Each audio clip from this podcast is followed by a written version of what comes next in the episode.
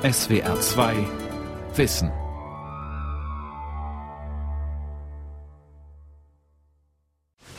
Und dazu nehmt ihr euch jetzt bitte zwei Blätter jeweils. Also in der Klasse 10e der Maximilian-Lutz-Realschule im schwäbischen Besigheim rauchen die Köpfe. Die Schüler haben zwei verschiedene Nudelsalate zubereitet. Einen reichhaltigen mit vielen Kalorien und eine Light-Version. Jetzt müssen sie die Anzahl der Kalorien pro Portion ausrechnen. So, also wer möchte jetzt vorlesen, was er aufgeschrieben hat und wie viel Kalorien er errechnet hat bei dieser Mahlzeit? Anne? Also bei dem mit den vielen Kalorien haben wir Nudeln, Schinken, Paprika, Gurke, Erbsen, Apfel, Banane, Mandarine und das sind insgesamt 613,5 Kalorien. Mhm. Und das Leitgericht dazu? Rike? Da habe ich Nudeln, Geflügelwurst, Paprika und Mandarinen. Das sind 415 Kalorien. Diese Art Unterricht soll den 16-jährigen Schülerinnen und Schülern Gesundheitskompetenz vermitteln. Sie sollen früh lernen, wie sie Übergewicht vermeiden und gesund bleiben. Jedes sechste Kind in Deutschland ist bereits zu dick. Der informierte Patient. Was bringt Gesundheitskompetenz? Eine Sendung von Markus Schwandner. Und haben wir vorhin auch schon mal kurz zwischendrin besprochen, wie viel vom Tagesbedarf eines Jugendlichen wäre jetzt die größere Menge? Etwa ein Viertel. Ungefähr ein Viertel, genau. Das heißt, viermal in dieser Größenordnung gegessen, das wird schon reichen. Wenn wir allerdings berücksichtigen, dass wir zum Beispiel keinen Extremsport machen oder uns sonst irgendwie besonders aktiv verhalten. Einige der 16 Mädchen und zwei Jungen sind überrascht. Die wenigsten Jugendlichen können einschätzen, was sie essen müssen, um ihren Tagesbedarf zu decken. Oder umgekehrt, was sie vermeiden müssen, damit sie nicht deutlich mehr Kalorien zu sich nehmen, als sie benötigen.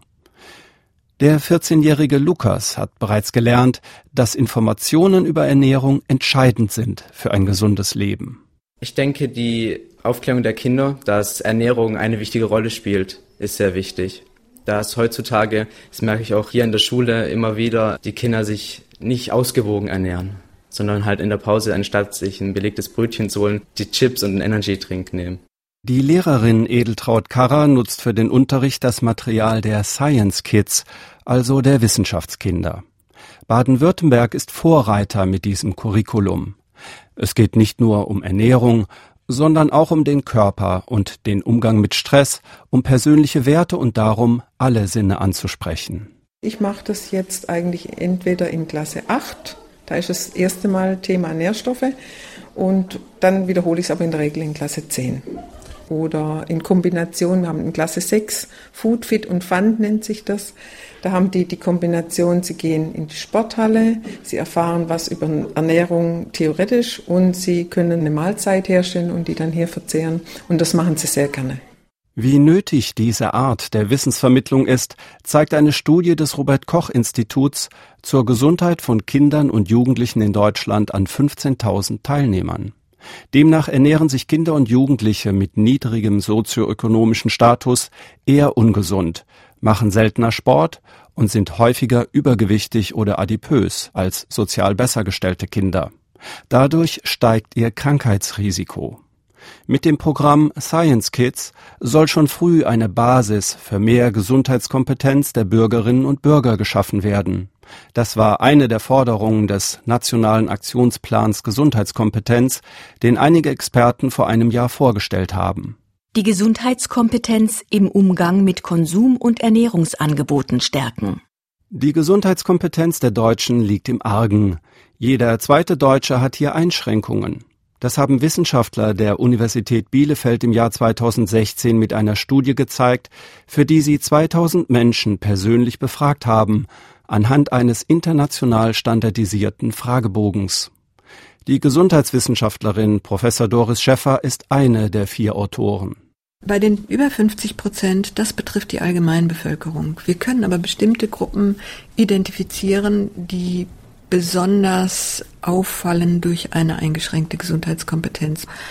Und das ist bei Menschen mit niedrigem Bildungsgrad, das ist bei Menschen mit Migrationshintergrund, das ist bei älteren Menschen und das ist bei chronisch Kranken.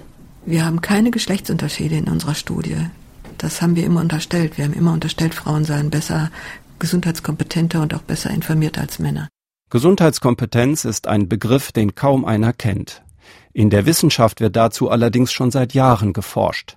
Die Definition lautet Unter Gesundheitskompetenz wird das Wissen, die Motivation und die Fähigkeit verstanden, gesundheitsrelevante Informationen ausfindig zu machen, zu verstehen, zu beurteilen und zu nutzen, um die Gesundheit erhalten, sich bei Krankheiten die nötige Unterstützung durch das Gesundheitssystem sichern oder sich kooperativ an der Behandlung und Versorgung beteiligen und die dazu nötigen Entscheidungen treffen zu können.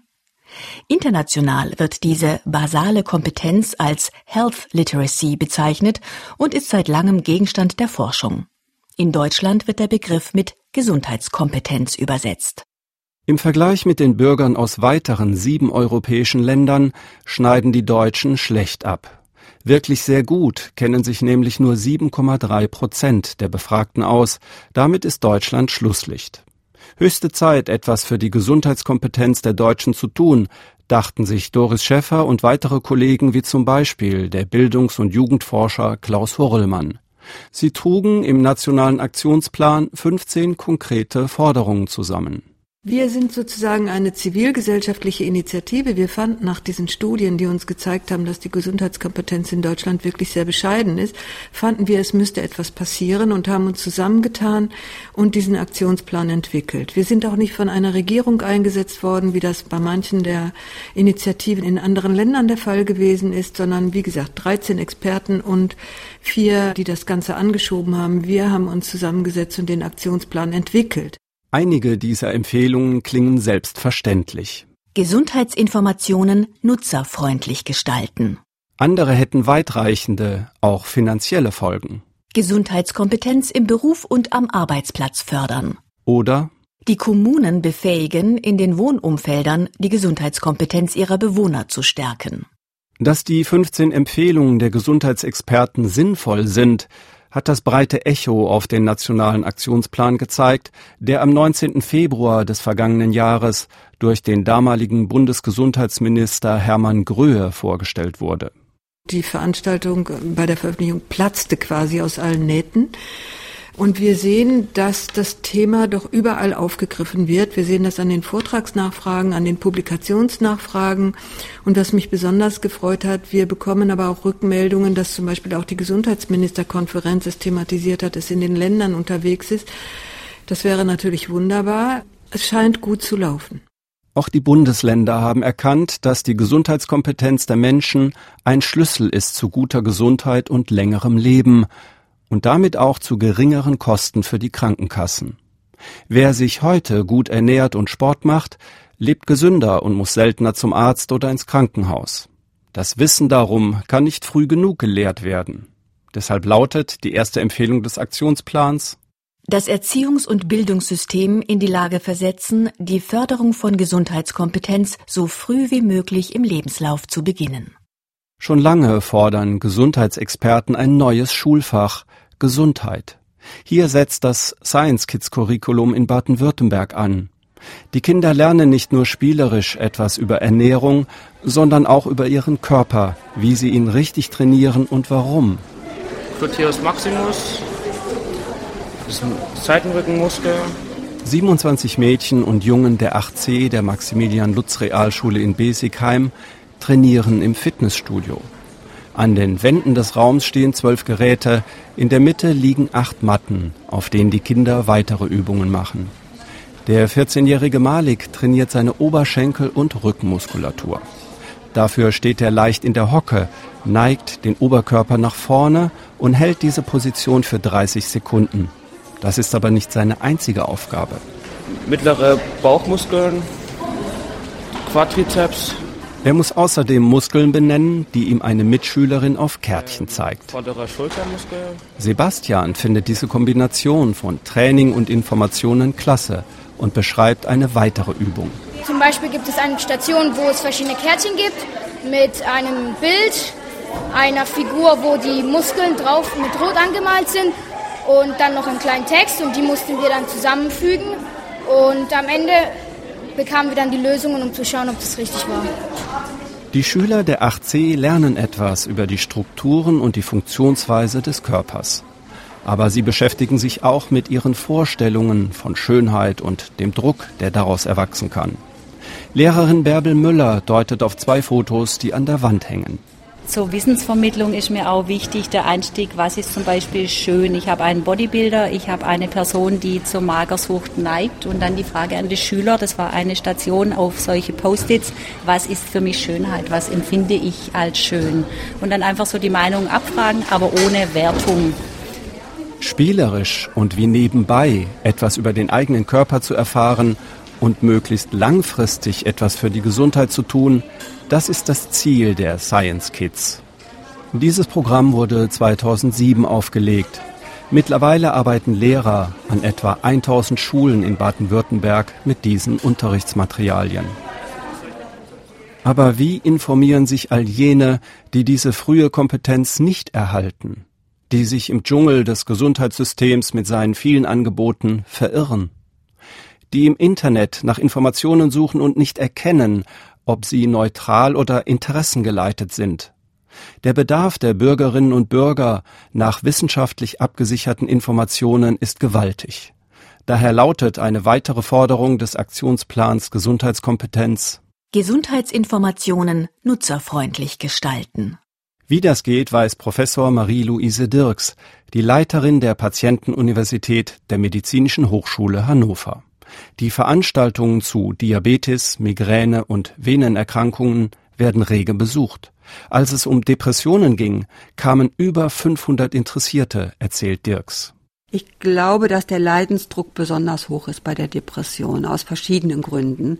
Und diese Möglichkeit, erstens von Experten nochmal was zu lernen, unterschiedliche Hilfsangebote genauer zu betrachten, über die Lernstation zum Beispiel, das ist ein ganz, ganz hoher Motivator. Und ich glaube, es ist wirklich auch dieser Wunsch, wenn ich an einer Universität eine Veranstaltung besuche, da lerne ich das aktuelle Wissen. Also was haben die neu?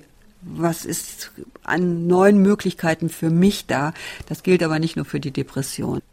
Anders als der Hausarzt, der nicht unbedingt auf dem allerneuesten Stand der Wissenschaft ist und auch nicht die Zeit hat, den Patienten alles ausführlich zu erklären, nehmen sich die Experten der Patientenuni Zeit. Das Besondere ist, und deswegen kommen, glaube ich, auch sehr viele Leute zu uns, dass wir Fachvorträge machen, die nicht so furchtbar lang sind. Und nach diesen Vorträgen gibt es jedes Mal die Möglichkeit, an sogenannten Lernstationen das nochmal zu vertiefen, was man vorher gehört hat, an denen auch Experten stehen, die für Fragen zur Verfügung stehen und an denen wir auch Studierende der Medizin einschließen, weil die da lernen, etwas einfach und verständlich zu vermitteln. Die Patientenuni in Hannover löst damit ein weiteres Anliegen aus dem Aktionsplan Gesundheitskompetenz ein. Die Partizipation von Patienten erleichtern und stärken.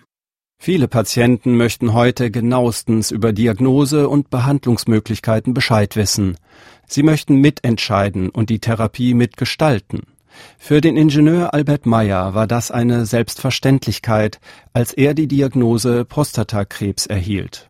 Ich habe mich in der Selbsthilfegruppe Köln begeben. Es war mein Nachbar, der mich dahin gebracht hat. Und als ich die Männer gesehen habe mit ihren Schicksalen und Problemen, habe ich mir gedacht, so nicht. Ich habe mir ein Buch gekauft über Diagnose Prostatakrebs und habe darin studiert. Darin habe ich eine Nummer gefunden von Krebsinformationsdienst. Ich habe sie angerufen und das hat mir geholfen, einen Therapieplan aufzustellen. Ausgestattet mit einer Menge Informationen und klaren Vorstellungen über seine Behandlung stellte sich Albert Meyer an verschiedenen Kliniken vor. Dort war der selbstbewusste Patient nicht willkommen. Ich war bei zwei Professoren und die haben mich gar nicht für mich interessiert. Die haben gesagt, ich passe nicht in ihr Schema und das war's. Der dritte Professor, der sagt, Sie sind ein Dickkopf. Aber ich muss Ihnen sagen, wenn ich Ihnen das zusagen kann, muss ich Sie erst gründlich untersuchen. Erst der dritte Arzt ließ sich auf den engagierten Kranken ein, gemeinsam entwickelten sie den Behandlungsplan. Die Operation gelang. Informierte Patienten sind ausdrücklich gewünscht im Gesundheitssystem. Aber nicht jeder ist so kompetent wie Albert Meyer. Daher lautet eine weitere Forderung des Aktionsplans den Umgang mit Gesundheitsinformationen in den Medien erleichtern. Wie soll man sich beispielsweise auf ein Arztgespräch vorbereiten, wenn man das Informationsmaterial darüber nicht lesen oder nur schwer begreifen kann? Dr. Sebastian Schmidt-Kähler, Mitglied des Expertenbeirats des Nationalen Aktionsplans. Also wir wissen, dass es einen nicht unerheblichen Anteil gibt von Menschen, den nennt man funktionale Analphabeten, die im Grunde Texte gar nicht verarbeiten können. Das sind mal eben 14 Prozent der deutschen Bevölkerung. Und hier können wir sicher sagen, dass sie mit diesen Informationen nichts anfangen können. Wahrscheinlich ist der Anteil größer. Das heißt, solche Informationen sind tatsächlich erstmal für die gebildete Bevölkerung besser nutzbar. Und es muss natürlich rechts und links davon noch was anderes geben. Zum einen einfachere Informationen, auch aufbereitet zum Beispiel als Film, aber ganz wichtig auch persönliche Beratung. Persönliche Beratung. Das Gespräch zwischen Arzt und Patient. Hier liegt vieles im Argen. Oft fehlt die Zeit dafür, manchmal die Bereitschaft auf Seiten der Ärzte, sich in die Karten gucken zu lassen. Also was die Qualifikation der Ärzte angeht, so gibt es in diesem Bereich der gemeinsamen partizipativen Entscheidungsfindung, so nennt man das, gibt es durchaus schon Schulungsangebote, sowohl in der universitären Ausbildung, es gibt auch Fortbildungsangebote, aber leider nur punktuell und größtenteils freiwillig. Damit kann man natürlich nicht sicherstellen, dass die Ärzteschaft entsprechend, und zwar flächendeckend an der Stelle qualifiziert ist. Da muss sicherlich noch einiges passieren. Oft ist es so, dass der Patient nicht versteht, was der Arzt ihm erklärt hat, und er sich beispielsweise nicht merkt, wie er das eben besprochene Medikament einnehmen soll. Nach schwerwiegenden Diagnosen können Patienten zudem oft kaum noch zuhören, da sie zu geschockt sind. Eine Methode, um zu überprüfen, was der Patient verstanden hat, ist das Teach-Back-Verfahren. Der Patient formuliert in eigenen Worten, was der Arzt ihm gerade erklärt hat. Auch der Arzt kann es anwenden und das Anliegen des Patienten noch einmal in seinen Worten zusammenfassen. So können sich beide vergewissern, dass sie sich richtig verstanden haben. Dieses Verfahren wird aber in Deutschland weder gelehrt noch angewendet, denn es ist zeitintensiv, und sich Zeit für den Patienten zu nehmen, honoriert das deutsche Gesundheitssystem ganz und gar nicht, kritisiert Schmidt-Kähler. Im Gegenteil, es gibt Anreize, die genau in die andere Richtung arbeiten, nämlich Fließband, Minutenmedizin zu betreiben, möglichst invasiv, möglichst viele diagnostische Maßnahmen. Das wird dann belohnt. Und das Reden wird tatsächlich, ja, das ist schon fast eine Unverschämtheit, was ein Arzt, ein Hausarzt für so ein Aufklärungsgespräch bekommt. Wenn er, sagen wir mal, da hat ein Patient Krebs und er redet mit dem eine Stunde. Ich weiß nicht genau, wie viel es ist, sieben Euro und oder so. Also es ist ein Witz. Jeder Arzt, der lange mit seinem Patienten redet, macht Minus. Die Kommunen befähigen, in den Wohnumfeldern die Gesundheitskompetenz ihrer Bewohner zu stärken. Das ist eine weitere Forderung des Aktionsplans. Bislang findet diese Stärkung in Kommunen kaum statt. Deshalb hat der Arzt Dr. Gerhard Trabert in Mainz den Verein Armut und Gesundheit gegründet. Seit bald 30 Jahren kümmert sich ein Team Ehrenamtlicher um wohnungslose und sozial benachteiligte Menschen. Und auch sie fangen schon mit den Kleinsten an.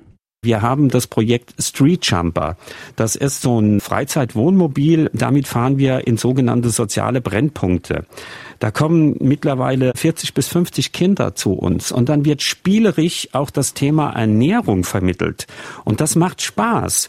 Und dann haben wir schon die Erfahrung gemacht, dass die Eltern zu uns gekommen sind und gesagt haben, wir hätten ja nie gedacht, dass unsere Kinder Vollkornprodukte mögen. Trabert erreicht mit seiner Mainzer Initiative die Menschen, die nicht zu einer Patientenuni gehen oder im Internet oder in Broschüren nach verständlichen Informationen suchen. Er befürchtet, dass diese Menschen von den guten Ideen des Aktionsplans Gesundheitskompetenz nicht profitieren werden. Ihnen fehlt schlicht das Geld dazu. Ich äh, frage häufig in Veranstaltungen, Vorträgen, Wissen Sie, was eine alleinerziehende Mutter mit einem fünfjährigen Kind, wenn sie von sozialen Transferleistungen abhängig ist, was sie für ihr fünfjähriges Kind für Ernährung pro Tag zur Verfügung hat? Und es sind 2,80 Euro. Ja, das Deutsche Institut für Ernährungswissenschaften beklagt schon seit langem, von diesem Budget für Ernährung kann ich mich nicht gesund ernähren. Also was hilft es da, die individuelle Kompetenz zu stärken, wenn ich strukturell überhaupt nicht in der Lage bin, mit diesem finanziellen Budget mein Kind gesund zu ernähren? Eine Erhöhung von Hartz IV verlangt der Aktionsplan nicht. Auch nicht, dass die Kassen bei Bedürftigen die Brille bezahlen. Aber er richtet sein Augenmerk auf eine andere benachteiligte Gruppe. Die Fähigkeit zum Selbstmanagement von Menschen mit chronischer Erkrankung und ihren Familien stärken. Acht Menschen mit verschiedenen chronischen Erkrankungen und zwei Kursleiterinnen sitzen in einem Seminarraum eines alten Wohnheims in Hannover. INSEA heißt das Programm. Initiative für Selbstmanagement und aktives Leben. An sechs Abenden lernen die Teilnehmer, wie sie besser mit Schmerzen und Medikamenten umgehen, wie sie sich motivieren oder sich auf Arztgespräche vorbereiten. Auch über ihre Mutlosigkeit und Verzweiflung sprechen sie. Ja, aber wenn ich schon mal mit diesem Gefühl aufstehe, mhm. ah, was ist das für ein Tag, furchtbar, ah, alles tut weh und, und dann stolpere ich auch schon und, und dann finde ich den Kaffee nicht. Und dann habe ich vergessen, letztes Mal den Kaffeefilter zu leeren. Ja, wie mache ich das jetzt positiv? Ja. Furchtbare Stimmung. Schon am Morgen. Kurzfristig auf der Bettkante sitzen genau. bleiben, ja. beide Füße auf die Erde und dann sagen, es ist in Ordnung. Wird ein schöner Tag heute. Ja. Also annehmen ist, glaube ich, ganz wichtig, auch mal zulassen, das darf ruhig sein, aber du darfst es ja nicht festbeißen. Die Gruppe diskutiert verschiedene Lösungen. Positiv denken, sich ablenken, kleine Belohnungen in den Alltag einbauen, das Gespräch suchen. Bei jedem Termin werden auch die Ziele besprochen, die sich die Teilnehmer stecken, erzählt die 60-jährige Marianne. Sie leidet an myotoner Dystrophie, ihre Muskeln verschwinden langsam. Ich soll zum Beispiel lernen, dass ich auch mal sage, äh, ich möchte jetzt ein Glas Wasser haben, wenn ich auf dem Sofa sitze. Und das habe ich zum Beispiel äh, gelernt und bin dabei, das umzusetzen, was mir nicht gerade leicht fällt.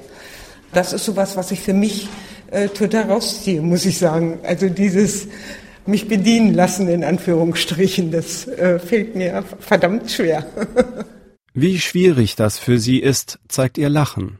Marianne hat jahrzehntelang ihre beiden Kinder und ihren Mann versorgt und gepflegt. Dass sich jemand um sie kümmert, kam in ihrem Selbstbild als Mutter und Hausfrau nicht vor. Solche tiefsitzenden Muster aufzubrechen, ist wichtig für chronisch Kranke. Sie müssen sich Hilfe holen und Hilfe zulassen.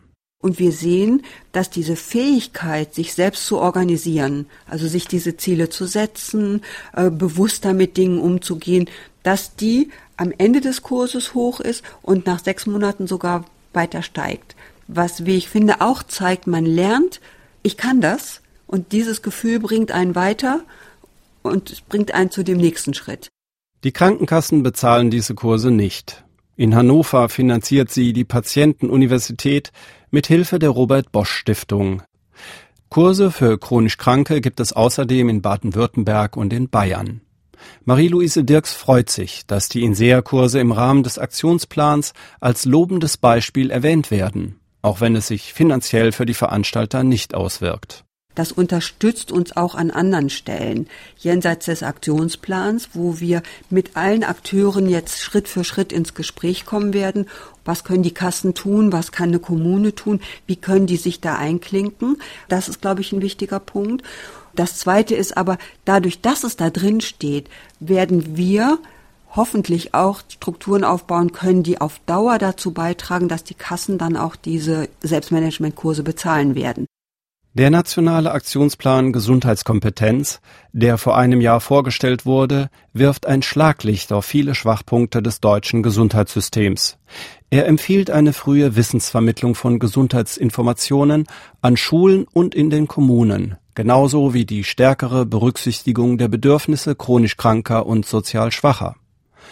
Aber auch gut gebildete Menschen sind nicht rundum gesundheitskompetent. Sie scheitern an umständlichen Formularen, an der Zeitnot der Ärzte und an einfachen Fragen wie Wie finde ich den richtigen Arzt? Dr. Sebastian Schmidt-Kähler, Mitglied des Expertenbeirats im Nationalen Aktionsplan, weiß, was Patienten verzweifeln lässt. Ich war fünf Jahre lang Geschäftsführer der unabhängigen Patientenberatung Deutschland. Ein Angebot, was sozusagen sich an die breite Bevölkerung ohne Themenzuschnitt richtet. Und wir dachten am Anfang, dass da ganz viele medizinische Fragen kommen. Und dabei kam aber raus, die meisten Leute hatten Schwierigkeiten, Formulare oder Bescheide ihrer Krankenversicherung zu verstehen. Sie hatten Probleme, sie waren im Konflikt mit dem System, aber hatten gar keine medizinischen Fragen. Viele Menschen, denen der Arzt Dr. Gerhard Trabert vom Mainzer Verein Armut und Gesundheit hilft, erleben andere Grenzen des Gesundheitssystems. Also wir machen in der Praxis die Erfahrung, dass äh, unsere Sozialarbeiterinnen, die gerade Menschen, die sozial benachteiligt sind, die sehr viel Frustration erfahren haben, respektlosen Umgang, entwürdigende Besuche bei Krankenkassen, Sozialämtern und Jobzentren, dass sie häufig auch einfach so frustriert sind, äh, dass es ihnen schwerfällt, ihre Rechte einzufordern.